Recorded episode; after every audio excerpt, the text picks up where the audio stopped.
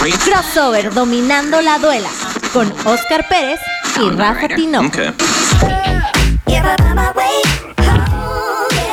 ¿Qué tal amigos de Crossover? Yo soy Rafa Tinoco. El día de hoy no me acompaña mi amigo Oscar, que normalmente me acompaña aquí en Crossover dominando la duela. Y tenemos de invitado a Jonathan Machado, jugador de básquetbol profesional. Hola Jonathan, ¿cómo estás?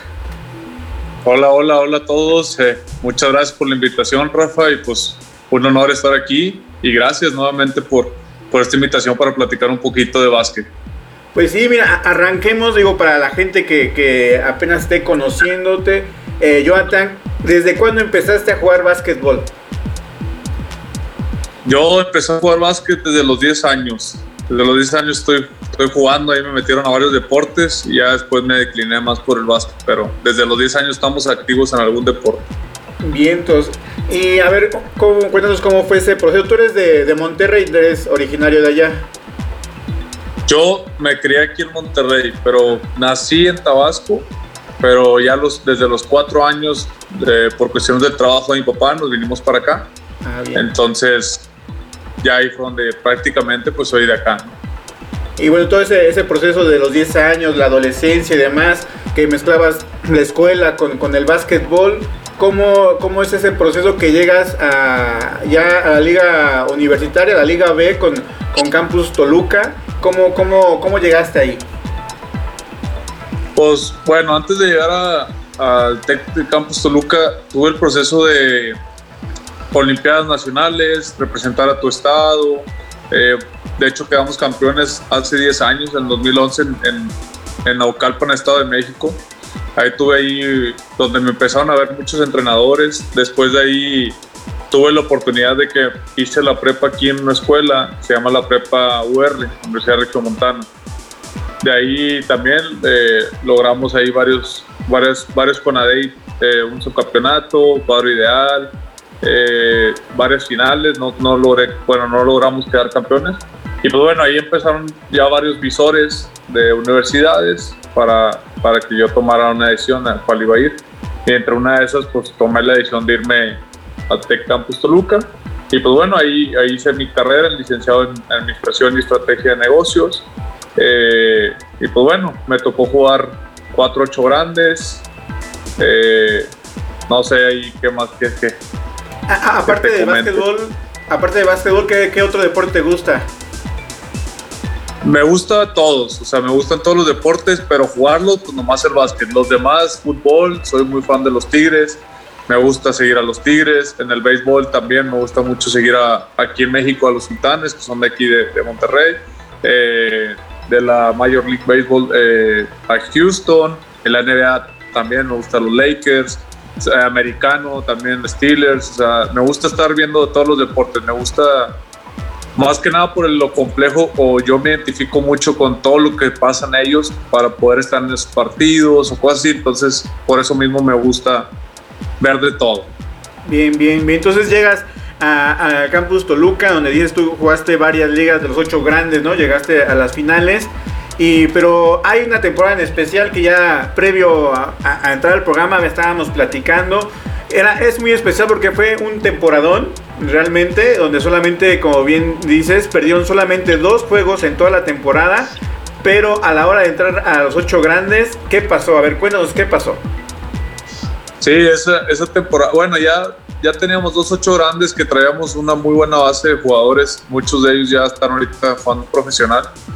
Y ese tercer año era el que dice que, tuvimos una, una, gran, un gran récord. Y pues hasta el 8 Grandes lo, lo hicieron ahí en, en, nuestro campus, en Campus Toluca. Creo que si no me falla, creo que fue en 2018. No, no, no, perdón, 2017. No estoy muy seguro de la fecha. Pero bueno, total, para resumirte, fue una temporada que logramos un récord histórico creo que también de la liga. No estoy muy seguro, pero traíamos un equipazo. Total, llegamos a los ocho grandes. Nos toca primer juego contra UP Aguascalientes. Eh, ganamos. Luego el siguiente juego ya nos toca contra Tec de Monterrey, Campus Monterrey, donde tuvimos un inicio muy flojo en los primeros dos cuartos que nos sacaron creo que como 20 o 18 puntos, no, no me acuerdo muy bien. Y ya fue muy, pues, fue muy complicado remontar. Entonces pues ya no calificamos a la final, ya pensábamos que era un fracaso, que, que ya pues, estábamos muy abajo todo el equipo.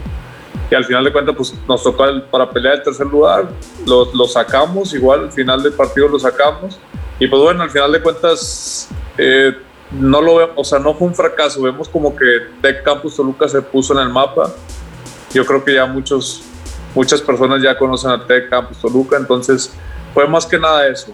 Y llegar pues a un tercer lugar, pues también a nivel nacional, no es fácil. Aparte de esa temporada también nos fuimos a la, a la Universidad Nacional y también logramos el tercer lugar. También se nos complicó pasar a la, a la final entonces, pues fue un gran año. Yo creo que fue pues, un año, para la institución fue un año histórico. Y pues para muchos jugadores, en mi caso también, fue, fue algo histórico, ¿no? Y también a mí eso me permitió ir a, dos universidades mundiales, que fue 2015 fui a Corea del Sur y 2017 me tocó ir a, Taipei. Entonces, pues bueno, eh, mi etapa universitaria, pues yo la, yo la describo como, pues me siento bendecido de, de haber formado, de, de haber sido parte de esa institución y pues bueno, lograr lo poquito, mucho, como lo vea la gente, para mí, para mí es mucho. Y, aparte, eso también te abre las puertas para que ligas como la LNBP de Cibacopa o la misma liga de estatal de Chihuahua te voltean a ver, ¿no? O, o voltean a ver al campus Toluca para ver que ahí hay talento, hay básquetbol. Pero cuéntame, ¿cómo es ese, ese proceso que ves o sentiste tú de jugar eh, nivel universitario a brincar al profesionalismo? Rafa, fíjate que yo ya tenía como mi meta jugar profesional. Yo desde antes de, de acabar, o sea, bueno, acabé la prepa y yo ya quería jugar profesional. Más que mis papás me pidieron eh, hacer la carrera y yo dije, bueno, la, la voy a hacer. la verdad no me arrepiento y creo que fue, fue una de las mejores decisiones. Y ya desde hace dos años antes ya había acercamiento de varios entrenadores donde ya querían que jugara profesional. Entonces, pues ya me tenían en la mira, ya cuando acabo mi elegibilidad para poder jugar eh, la Liga AVE o competencias universitarias, ya es donde ya tomo la decisión de dónde voy a ir.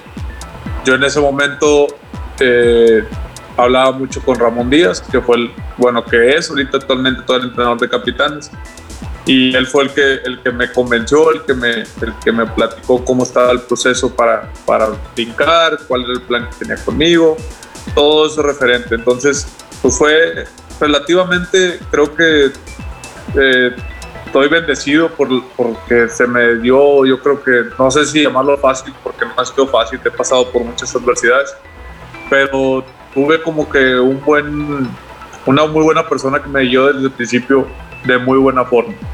Entonces me acoplé a eso y pues bueno, así fue como llegué al profesional y, a una gran institución como, como lo es Capitán. Bien, entonces ahora ese, ese año con Capitanes, tu, tu año de novato, donde Capitanes eh, llega a una final, donde pues afortunadamente las lesiones te acomodan y tienes mucho más minutos, los aprovechas bastante bien. Eh, y recuerdo ahí varios, varios triples tuyos en momentos importantes. Eh, ¿Qué te pasaba por tu mente en, eso, en, ese tiempo de, tu primer año, eh, donde te dicen, pues este, está lesionado, vas a ir tú, vas adentro? ¿Cómo, cómo, cómo te sentiste? ¿Qué, pensaba, ¿Qué pasaba por tu mente? no, pues mi mente, pues literal, yo no me lo, yo no me lo imaginaba. Yo decía, nah, no voy a jugar, pues son las finales, esto es ganar o morir, tienes que morir con, con los mejores jugadores y yo sabía que había muchos o mucha calidad en el equipo y dije, pues ahorita no es mi momento, ¿no?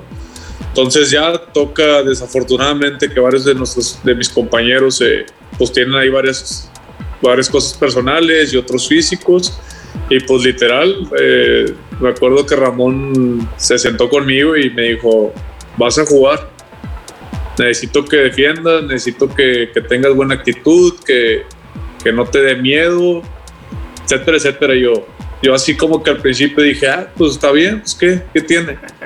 Y ya al momento de que pues empiezas a jugar y sientes la adrenalina, me, acuerdo que me tocó iniciar allá en Mexicali. En Mexicali el juego 2 y veníamos de perder. Entonces traíamos una presión donde no podíamos tener muchos errores.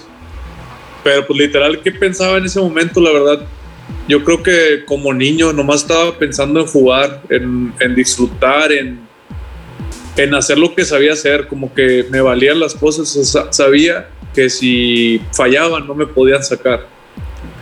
Entonces eso era lo que me pasaba por la cabeza, literal dije, eh, voy a tirar las que tenga y pues tuve la suerte o lo trabajo, todo, toda la temporada a mí me, me, trabajaban extra, entonces yo creo que esa fue la clave, que en ese momento, sin querer queriendo o sin yo pensarlo, yo estaba preparado, pero pues me tocó a la, mala, no sé si decirlo así, y pues gracias a Dios pues tuve muy buenos partidos y ayudé, ayudé mucho al equipo. Nos faltó obviamente, pues es complicado jugar con, creo que éramos siete, éramos ocho con un jugador extranjero que acababa de llegar, entonces pues bueno, creo que se hizo lo mejor que se pudo. Sí, ah, y cuéntame un poco porque ah, aquí en México eh, hablando de la estatura, ¿cuánto mides tú? Dos metros dos. Dos metros dos. Eh, y me imagino que te pasó, y ahorita vamos a hablar de eso, porque eh, cuando dices dos metros dos en México es poste, ¿no? O sea, sí.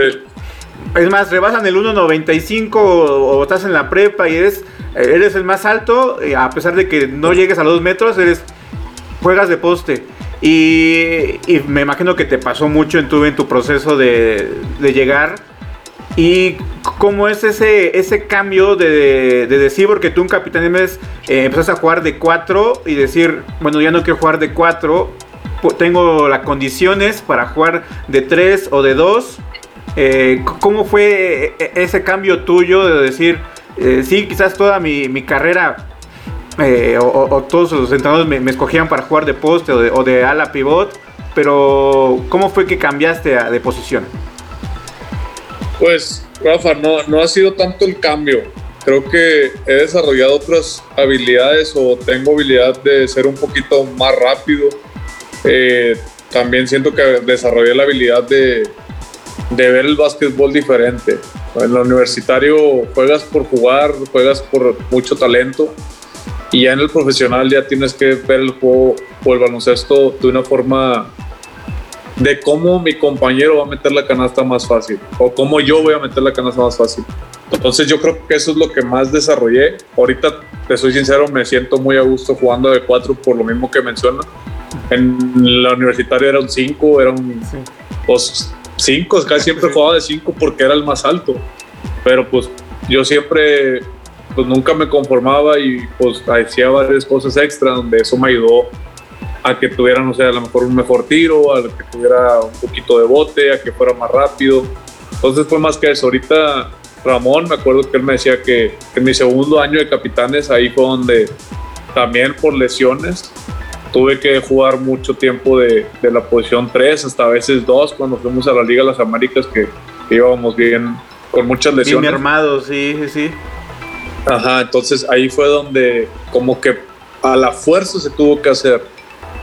Yo no me sentía listo, la verdad, porque es como que pues, estás preparado para algo y, no trabajas o lo trabajas pero muy poquito, en entrenamientos no entrenas de esa forma, es complicado. Pero ahorita todavía seguimos con, con ese cambio, eh, pues yo ya más que nada ya hice un cambio físico, donde ya tengo más, más movilidad y yo creo que el siguiente cambio va a ser un poquito ir agarrando para la posición 3. Bien, bien, bien. Y, pero si te, te sienta bien, o sea, tú, tú sí lo, lo deseaste, pues, pasar posición 3. O digo, digo, en general el básquetbol, el que domines todas las posiciones o que pases por todas las posiciones, amplía tu, tu nivel de juego estupendamente, ¿no? O sea, y yo creo que eso te va a servir también cuando estés en la posición 3, conocimientos de, jugar en el poste bajo y viceversa, ¿no? Jugar en el poste bajo, tener movilidad para tiros de 3 o, saberte mover eh, sin, balón, ¿no? Acabo de decir algo muy importante, Rafa. Yo creo que tienes que aceptar el cambio, ya no es como antes. Antes tú decías un poste, uno va adentro y el otro también va al ladito.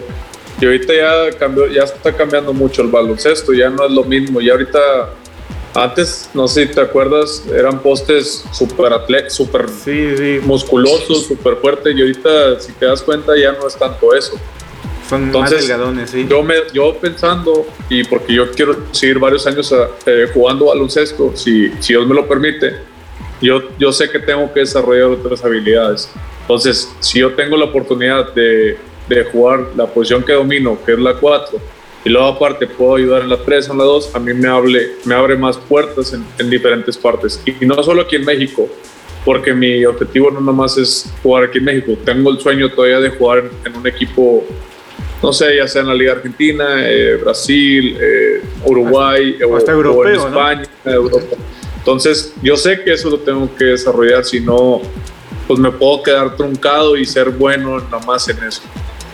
Vamos a ir a nuestra primera pausa. Regresando del corte, vamos a seguir hablando de eso precisamente, de cuáles son tus deseos, en qué liga te gustaría jugar, eh, cómo, cómo fue tu proceso en las selecciones mexicanas donde has estado. Pero bueno, en esta pequeña pausa vamos con una canción de este es de Papa Roach, es Last Resort y regresamos.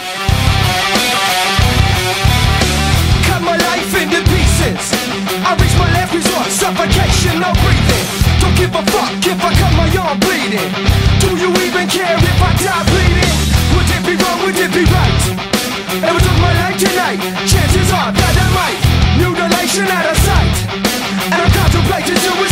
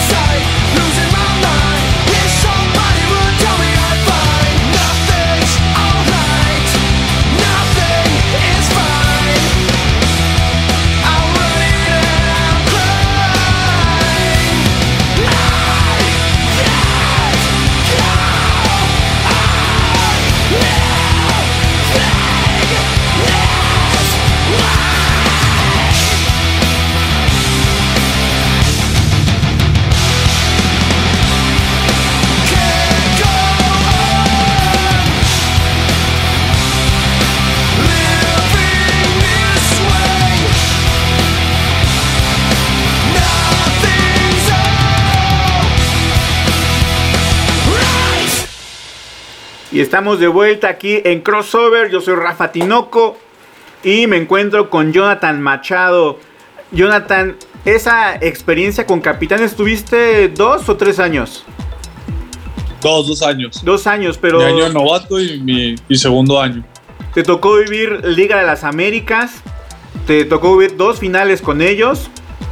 Sí. Eh, a, ver, cuéntame ese, ese chisme de Liga de las Américas que, que uno acá como fuera de- del- núcleo de, capitanes estaba con que la, liga, la NMP, no los quería dejar eh, jugar o, se les empalmaba los partidos y decía que mandaran un equipo alterno, que, que el de la liga tenía que ir ustedes. Y ustedes cómo lo vivían, cómo lo sentían y, y cómo también les llegó a mermar jugar tantos partidos en un mes. Pues, eh, pues no chisme. Prácticamente yo creo que la Liga Nacional tiene un programa y tiene un calendario que pues ya están diseñados o tienen un presupuesto para cumplir. Entonces imagínate que, o a lo mejor no se esperaban que un equipo mexicano llegara a las instancias finales del Final Four. Imagínate que tienes que decirle a los dos equipos, oye, tienes que pagar una semana más de todo lo que se implica un equipo de básquetbol. Entonces yo creo que era por ese lado lo que la liga dijo de apóyanos en ese sentido o algo así.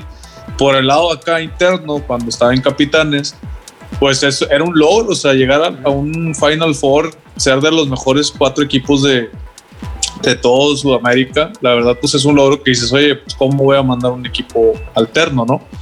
Y pues la verdad me acuerdo que esas fechas era, pues sí había mucha incertidumbre, no sabíamos, no en sí, no, no sabíamos para qué prepararnos y para las finales eh, contra Sol, no, contra Fuerza Regia eran esas finales, o prepararnos para jugar el, Final Four.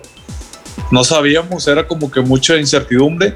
Y también pues jugar la Liga de las Américas en el formato que estaba y jugar la Liga Nacional sí es, sí es muy complicado. Y más que nada por los viajes. Los viajes te quitan un día o un día y medio hasta dos de trayectos. Luego cámbiate, pues quieras que no, el horario a veces cambia, unas 3, 4 horas también te, te cambia todo.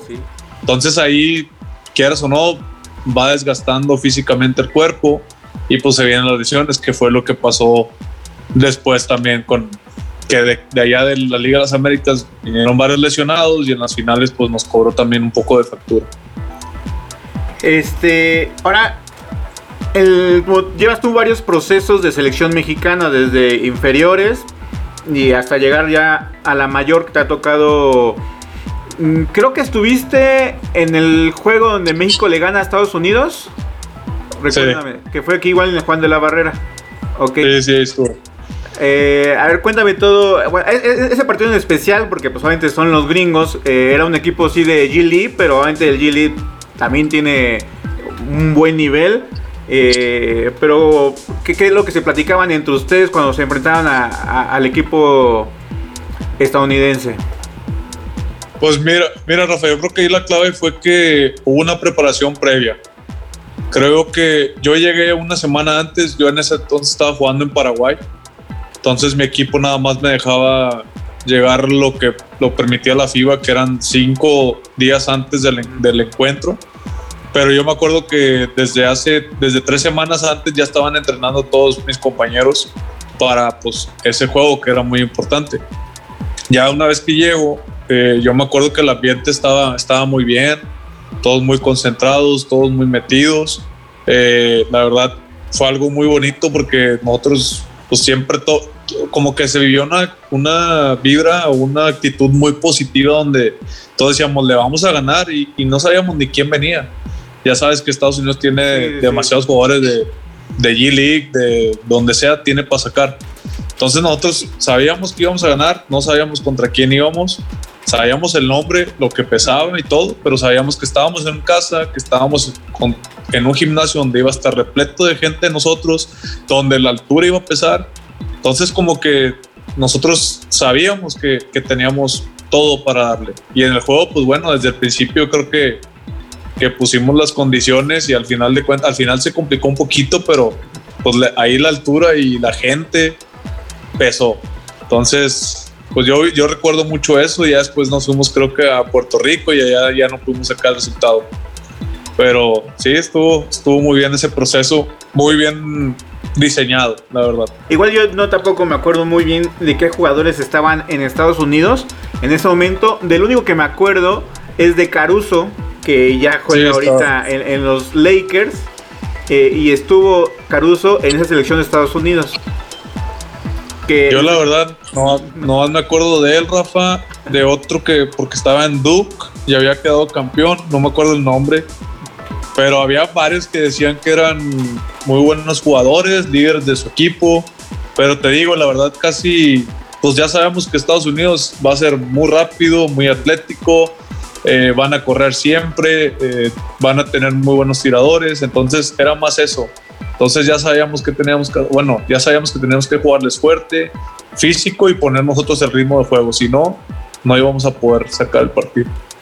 Luego, finalmente, todos esos procesos de que llevaste desde la Liga AB, la selección mexicana, jugar fuera de, México, ¿no? En la liga que estabas en, Paraguay, eh, todo esto lleva hasta este momento, cumbre de tu carrera, o no cumbre porque puedes dar todavía mucho más, pero ese eh, momento de tu carrera, ¿qué se espera de Jonathan Machado para el equipo que vaya a estar en, en la LNBP? Ah, ¿Cuáles son tus pues, metas? ¿Qué pueden esperar de mí? ¿Eh?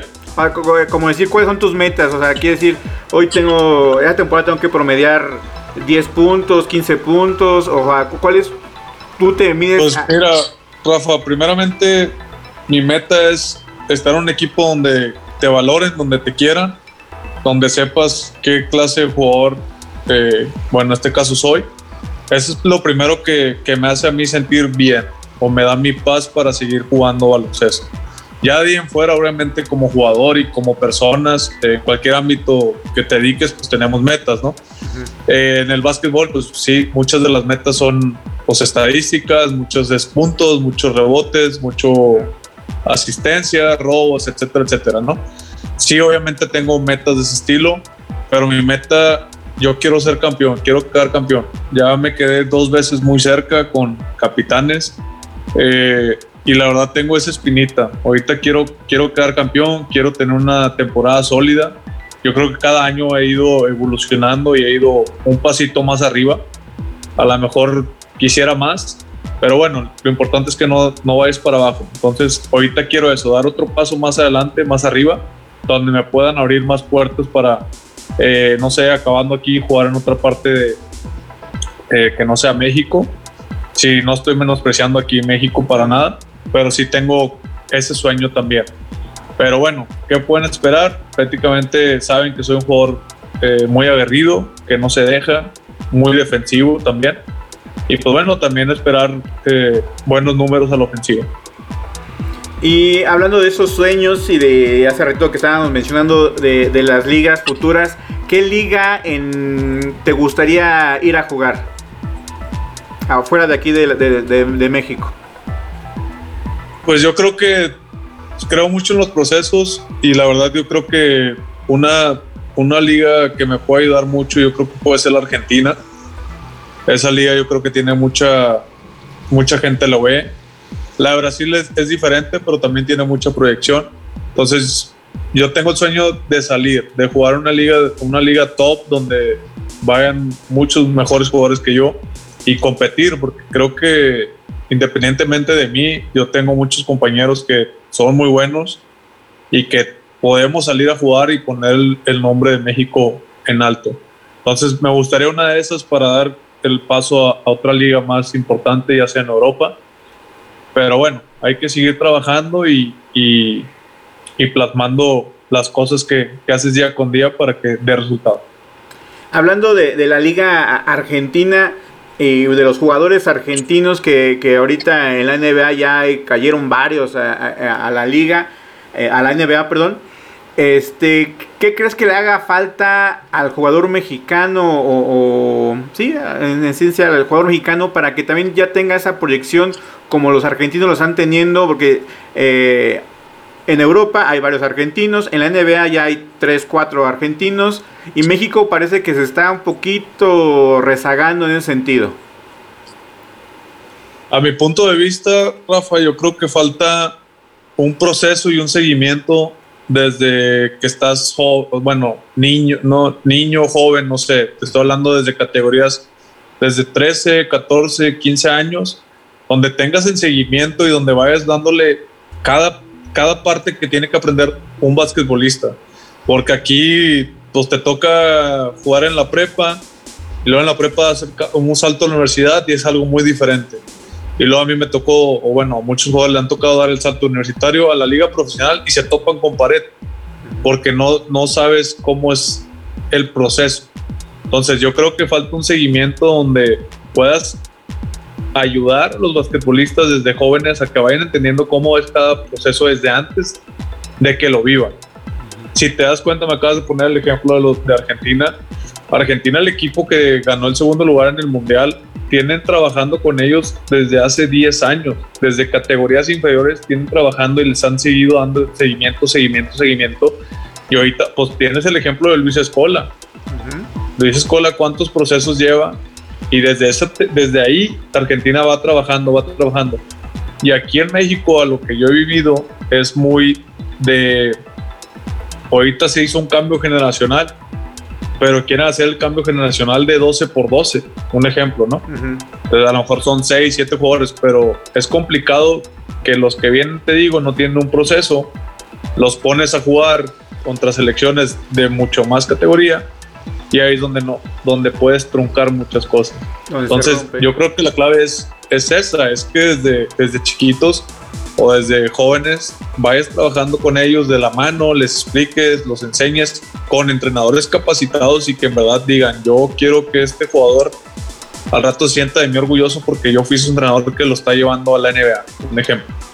Entonces yo creo que esa es la clave. México eh, no se trabaja en proceso, te toca uno, luego ya no estás, luego te toca otro y ahí se va perdiendo, se va perdiendo y hay muchos jugadores que lamentablemente al final de cuentas decimos ya no queremos jugar básquet o el básquet no es para mí o no tengo el nivel o etcétera etcétera así es este vamos a otro pequeño corte eh, regresamos, vamos a hablar de la, de la selección mexicana porque estuviste en ese proceso de Omar Quintero que convocó como a 30 jugadores más o menos. Sí, en el último. En el último. Pero no, no logré estar ahí en la lista. Al final vamos a hablar de, este proceso y regresamos, vamos con una canción, esto es Longshot, este es Wacha, eh, Funk y regresamos.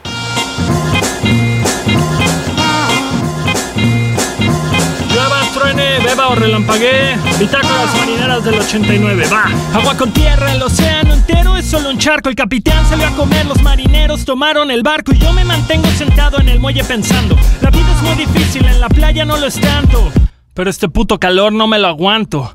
Amo, canciones sin temas son una excursión escolar. Al centro de mi cabeza cayeron las velas, se prendió un fuego la mesa. Apago el incendio con lo que queda de cerveza. A casa, con prisa, sobrio, sin daños. Fantasía masturbatoria de la semana, algo extraño. Fila casa vampiros, vestida de colegiala. Quiero clavarle mi estaca desde los 15 años, fluyendo humilde. Todos quieren ser el jefe. Andrew Reynolds solo hay uno, ustedes ni se le parecen. Despierto gado rodeado de cuerpos mutilados con mi máscara de hockey y es sábado 14. Hey, veo tu cara molesto, estás bien. Los celos que de ese saco también. No tenemos que dejar de ser amigos, podemos rirnos de nosotros mismos. Hip hop classic nazis, no nos sofoques. No confundas por favor turntables con disc jockey. Hip hop que respira hondo. Calma, descargo una aplicación para matar DJs que usen iPad. No entiendo reclamos de los vegetarianos. Vamos, vamos, más humus, menos humanos, más semillas, más granos, más ingredientes. Ningún ser inocente debería estar enjaulado en el jardín acostado leyendo el tweet ilustrado. Recuerdo el año pasado, Twitter me divertí antes que todos se sintieran comediantes. Guachada Funky Kaiser. Aún me matan de risa burlándose de las gordas. No me importa. Carla Morrison, bonita voz. Horribles canciones son todas iguales. Apuñalaría sin pena mi disquera entera si me pusiera flaco en los flyers. Pero tu cara molesto, estás bien. Yo que de ese saco también. No tenemos que dejar de ser amigos, podemos rirnos. Pero es que no puede ser En casa hay güey, rockeando con 30 amigos, salga más feliz en fotos que Hello Seahorse en el Vive Latino. Rapeo con desatino y cuando canto desafino y se acelera el ritmo solo pido. ¡Hey! ¡Hey! Que nadie haga el Harlem Shake, ¿ok? Ok, bueno, ya pongan su pinche música de nuevo eso me hiciste venir. Ah, güey, mira, vamos a mear afuera a la calle, El pinche baño está lleno de hipsters metiéndose no, coca. O sea, ya vamos. con todas las viejas acá, güey, parecen como viejitas jóvenes, Me cago en las coronas de flores. Y regresamos ya aquí a Crossover dominando la duela con Rafa Tinoco y mi compañero que no vino el día de hoy, Oscar Pérez. Nos encontramos con Jonathan Machado Vamos a hablar un poquito de la selección, de cómo viste la selección en el proceso de, Omar Quintero para el clasificatorio a Tokio 2020. Eh, te tocó estar ahí entrenando cuando estuvieron aquí en México, un, alrededor de 30 jugadores. ¿Cómo estuvo la plática de, Omar Quintero? No, pues la verdad yo creo que, que mis compañeros hicieron pues muy buen papel jugaron al tú por tú contra selecciones top en el mundo. Yo creo que, que es lo que te platicaba hace rato. Yo creo que te digo que México tiene como, tiene el talento para, para destacar a nivel internacional y donde muchos jugadores pueden estar jugando otra liga. No más que falta, yo creo que el, la, o sea, el seguimiento, el seguimiento al jugador mexicano, porque tiene mucha como desconfianza. Pero en sí, la verdad, yo creo que felicitar a mis compañeros que, que hicieron un gran trabajo, hicieron un gran torneo proolímpico. Estaba muy complicado. Ya hubo muchos factores en contra donde, pues bueno, subieron, supieron sobrellevar y, y pues bueno, casi, casi, casi dan ese, ese boleto al, Sí, a los Juegos Olímpicos. digo, yo no sé cómo, cómo lo veas tú, pero eh, el rival más fuerte y el, el rival a vencer era Brasil en ese clasificatorio. Y, y finalmente Alemania en la final le gana a, a Brasil. Y cuando México se enfrenta a Alemania, parecía que México eh, pues lo, tenía como dominado, o, si no dominado, pues que estaban al nivel y que podría ganarse ese, triunfo. Eso, a- por lo menos a mí, en mi percepción, sentía como que México tenía un poquito más o darle más batalla a Brasil, ¿no? ¿O, o tú cómo lo viste? Eh, te soy muy sincero, Rafa. No vi mucho ambos partidos. Creo que nomás vi uno o dos cuartos. El de México-Alemania vi dos cuartos. La final no la vi. A mí me sorprendió el resultado porque, como tú mencionas, yo Alemania no es que lo haya visto débil. Yo creo que México dio un partidazo. Le supo, le supo jugar al tú por tú. Pero bueno, yo creo que les faltó descanso a varios, a varios de mis compañeros para poder siguiendo po- poder seguir jugando a ese nivel que, que tienes que estar al top. Y pues bueno, yo lo, lo que veo de Alemania y México es que estuvieron jugando el tú por tú, tres cuartos casi y medio. Y al final las piernas, el cansancio mental te pesa y es donde te cobra factura y fue lo que pasó. Eh, con Brasil, te soy muy sincero, no vi el partido. Brasil-México no lo vi. Pero pues yo, por lo que me platicaron, es que me dijeron que fue un juego muy físico, donde dominó mucho el físico de los brasileños. Pero bueno, dejando a un lado eso, yo, yo como te digo, yo creo que México está para competir si se hace un buen proceso. Este proceso quiere, quiere decir, hubo juegos de preparación contra nivel de selecciones top, eh, hubo una semana de entrenamiento antes, hubo un proceso, no Sí, sé si me sí. estés entendiendo. Sí, sí, sí, hubo En cambio, en otras ventanas, te hago la, la- la ventana que fuimos a jugar a Puerto Rico, no hubo un proceso, prácticamente te suben cinco días antes a jugar en Puerto Rico el avión, o sea, es complicado. Sí, yo también estoy como que más a pro a ese, pues tener partidos de preparación eh, antes al, compromiso fuerte. Y en esta ocasión México lo hizo muy bien, hizo una gira de 5 o 6 partidos previos al clasificatorio. Y eso también se notó a la hora de, jugar el equipo mexicano con mucho más confianza, más ensamblado. Pero también eh, es cierto que la base titular de- del, del equipo mexicano era de la vieja guardia, ¿no? Eran prácticamente cuatro de los 12 guerreros. Lo que es este Paco Cruz, Gustavo Ayón, Paul Stoll y Orlando Méndez. Que son pertenecientes a, a ese famosísimo 12 guerreros del 2013, de 2014. Que hicieron grandes hazañas. Y, y finalmente esa era la base. Ah, hasta Marco Ramos también era de. creo que Marco. parte, sí. Sí, cierto. Gabriel Girón también, un- un- o sea, también estuvo ahí. ajá, en ese proceso. O sea, muchos son de, de- de la, de la vieja escuela. Que en el proceso ya para el siguiente mundial y hasta el, proceso olímpico, bueno, por lo menos Gustavo Yan ya dijo que se bajaba de, de la selección, o se retira él.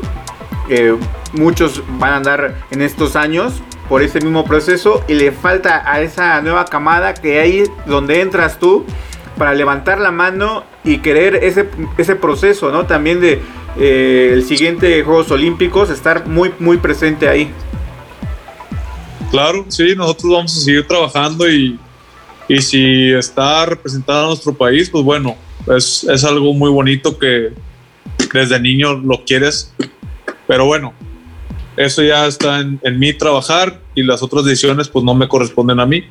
Pero bueno, sí, hay muchos jugadores yo creo que jóvenes que, que podemos ahí levantar la mano y, y, poner ahí nuestro granito de arena para, para el siguiente proceso, hacer las cosas bien, hacerlas con tiempo y poder, poder lograr ese, ese clasificar a unos Juegos Olímpicos que no se ha, no se ha dado muchos años. Ahora digo, ya el día de, el día de ayer, pues fue la final de la NBA. Eh, ya me habías comentado que eres este, fan de los Lakers. Eh, te, te, llama el, el, los equipos amarillos, ¿no? Tigres, amarillo y azul. los Lakers, amarillo y moradito. Eh, y, y, en la final de ayer, ¿tenías alguien en especial? Eh, me gustaba mucho Soles por cómo jugaban y porque era un equipo que pues no estaba plagado de estrellas o una superestrella, entonces me gustaba la forma en que está, bueno, me gusta cómo jugaron al baloncesto, entonces más que nada fue, fue eso. ¿Tienes algún jugador Lamentable. En, un jugador en especial de la NBA que te guste o que sigas? Pues me gusta mucho LeBron James, me gusta mucho su forma de jugar, su versatilidad, su forma de ver el juego, porque ya maduró mucho en esa parte. Y pues bueno, cómo lleva su estilo de vida también es algo que, que me gusta mucho de él. Sí, sí, es un jugador este, notable y que no da muchos escándalos tampoco, ¿no? Hay muchas figuras de la NBA sí. que sí se meten en problemas y normalmente LeBron sí mantiene su, su imagen intacta. Sí, es, es, es, un gran ejemplo, yo creo. Obviamente lo ves jugar y a veces hace mucha faramaya porque le pegan, eso, eso sí no me gusta, no soy así. Pero bueno, o sea, nadie es perfecto en este mundo y, y hay que agarrar las cosas buenas desde cada, de cada jugador o de cada persona para seguir hacia, saliendo adelante. Ay, ya ni te pregunto Michael Jordan o LeBron James. No, o sea, para mí el mejor de todos los tiempos es Michael Jordan. Ah, bien, bien. O bien. sea, yo sé que LeBron James es uno que se le acerca, pero pues lo que hizo Michael Jordan, pues yo creo que es, es difícil de superar. Obviamente no, no, te digo, estoy casado con LeBron, soy, uh -huh. ¿cómo te puedo decir? Veo las cosas fríamente, ¿sí me entiendes? Bien. Entonces, nada, Michael Jordan es Michael Jordan y todo lo que hizo y su forma en cómo él transformó el básquetbol, como lo está haciendo ahorita a lo mejor un poco LeBron James y Stephen Curry, pues es algo que se admira, ¿no? Sí, sí. Otro jugador aparte de LeBron James que admires del de juego de la NBA o que digas tú, este jugador como que se asemeja mucho a mí. Pues es que es que defensivos en la NBA es complicado que alguien digas, ah, este es muy, muy defensivo. Kawhi Leonard. Ajá. También es otro de los jugadores que me gusta mucho por ese sentido, que él cuando quiere jugar y cuando quiere hacer lo que quiera, pues lo puede hacer y también por su por su calma o no sé cómo llamarlo que, que tiene que no, no sé, parece que no disfruta el juego, ¿no? Sí, su, pero su, también es otro jugador que, que me gustan mucho. Muy, muy fría, pero fría. Cuando, cuando, quiere hace lo pues hace garras la liga. Pues vamos a, nuestra pequeña corte eh, de música y regresando vamos a poner en jaque a Jonathan Machado, vamos a ver qué tal nos responde esas preguntas, pues aquí que a la producción le gusta que son un poco de relajo, no, tampoco es para espantarse. Jonathan, vamos a este, este corte, ese es eh, Tangana, ese es eh, Partirme la cara con Ed Maverick y regresamos.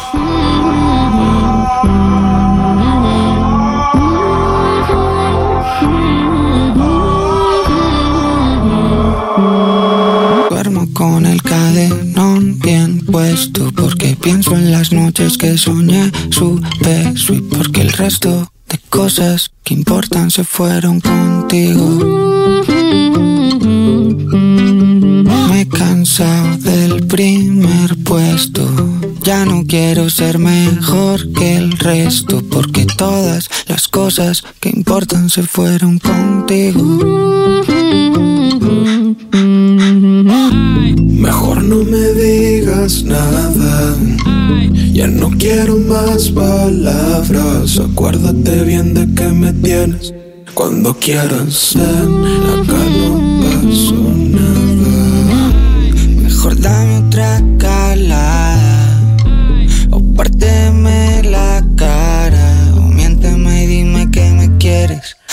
Todo está bien, que no ha cambiado nada. Brindo por las noches y lloro en las mañanas y escribo cosas buenas de algunas chicas malas. Sobre todo cuando ya se han marchado. Gucci's en el closet, cien mil en una noche. La vida que querías, los lambos y los porches. Y todo para que al final te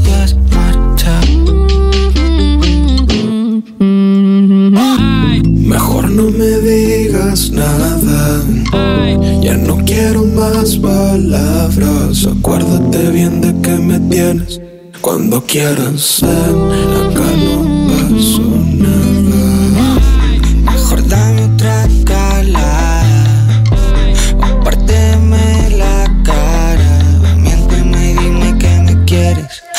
todo está bien, que no ha cambiado nada.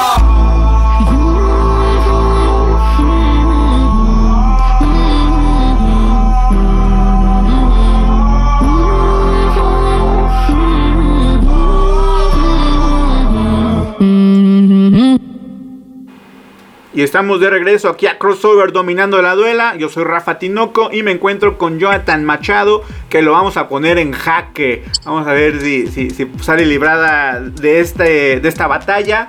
Eh, vamos a empezar eh, leve las preguntas y vamos a ir aumentando. Este, Jonathan, primero, así lo primero que te venga a la mente, ¿qué te gusta más? ¿El sonido de la- del balón entrando a la red? ¿O el rechinido de los tenis cuando pisa la duela? No, el sonido de la red. El sonido de la red. Eh, ahora dime, ¿qué sensación te gusta más? ¿El triple o el tiro ganador? ¿O un beso apasionada con tu novia? El beso. Eh, eh, esa pregunta normalmente las chicas siempre responden el tiro ganador, ¿eh? O sea. pero... Hay que quedar bien, Rafa. Muy bien, muy bien. Ahora, de, de cuando estabas en Capitanes, dime, ¿con quién te casarías? ¿A quién matarías? ¿Y a quién salvarías De los hombres. de los hombres? No, pues no me casaría con nadie. ¿A ¿No? quién qué? ¿Salvaría? ¿O, o quién, quién te caía bien ahí de, de- de Capitanes? Pues que la may- con todos me llevaba bien, la verdad.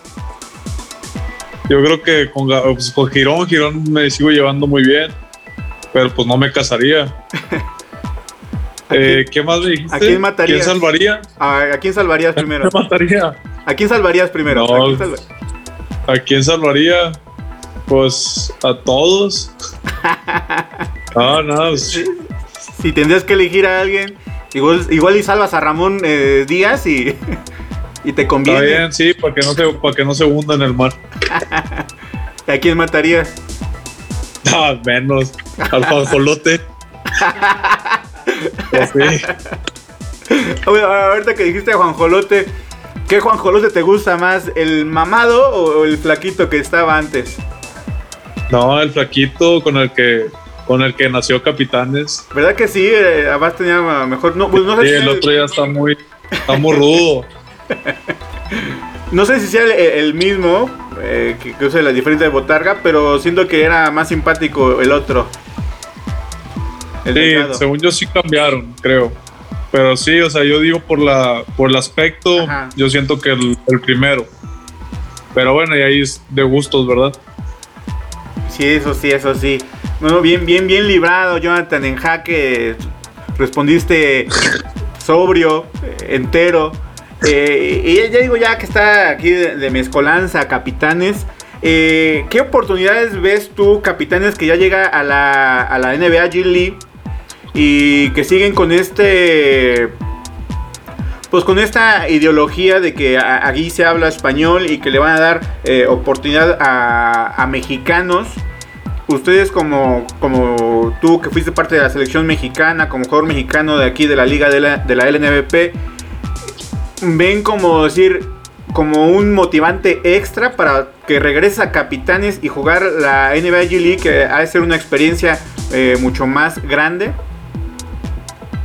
Sí, la verdad sí, yo creo que, que es algo que puedes aspirar, o sea, que es un sueño que puedes tener el, jugar en, Capitanes ahorita en estos momentos.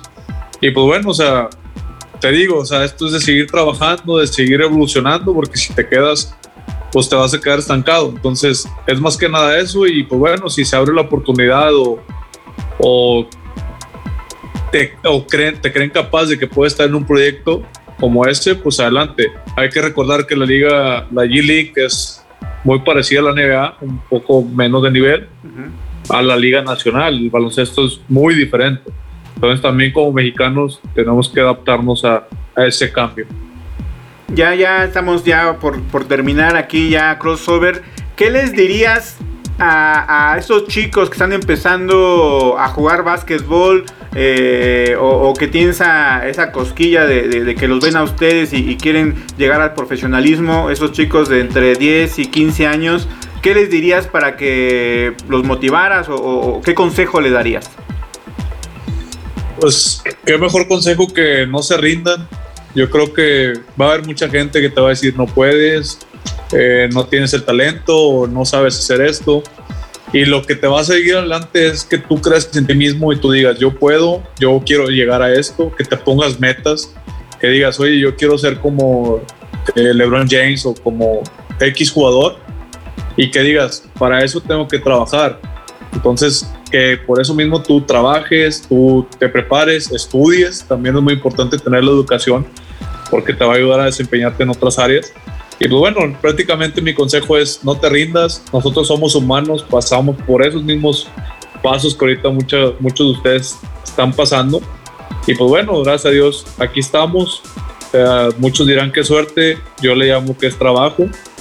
Y pues poco a poco vas construyendo lo que vas haciendo. Que no se rindan, en pocas palabras. Eh, eh, en la sección pasada se volvió preguntarte eh, ¿Tienes mm, dos entrenadores que hayan marcado tu vida? Sí, claro. Yo creo que tuve un entrenador en la, en la prepa que se llamó Alberto Alegría. Él fue un entrenador donde me hizo trabajar muchas cosas, eh, más que talento, talento físico, me ayudó muchas cosas mentales a creer en mí, a desarrollarme. Yo tengo muy marcado a él. Y pues bueno, en el, profesional tengo muy marcado la etapa que tuve con Ramón Díaz. Él fue un entrenador donde pues fue uno de los primeros que creyó en mí y empezó a darme ese caminito. Y ahorita pues tuve la, la fortuna el año pasado de estar con Sergio Valdormillos y pues bueno, te das cuenta que es, es la misma escuela de Ramón. Bueno, cierto, me imagino que Ramón trae la escuela de Sergio. Entonces, la verdad, ese entrenador está este, en Astros de Jalisco, lo, lo, tuviste ahí, lo van a tener ahí.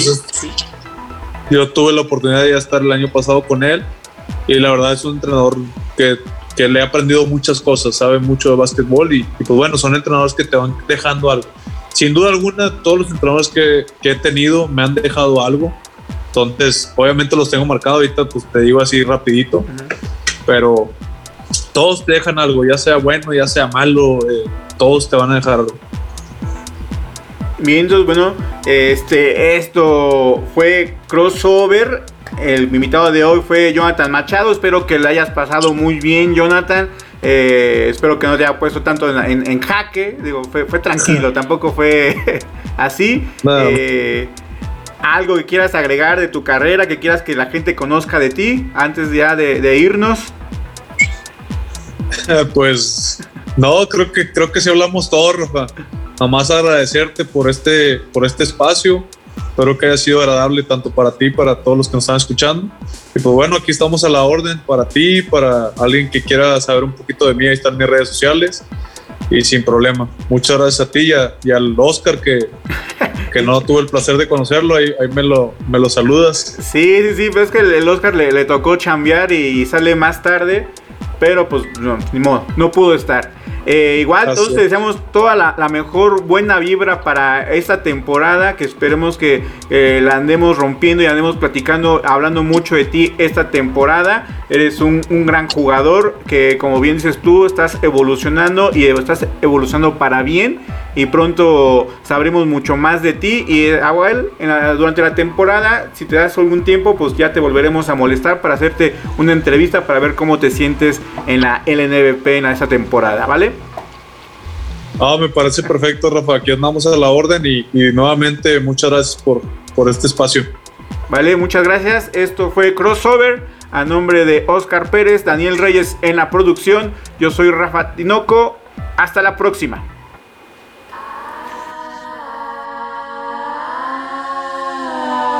Es tan largo que no hay final, sería fácil perder la razón justo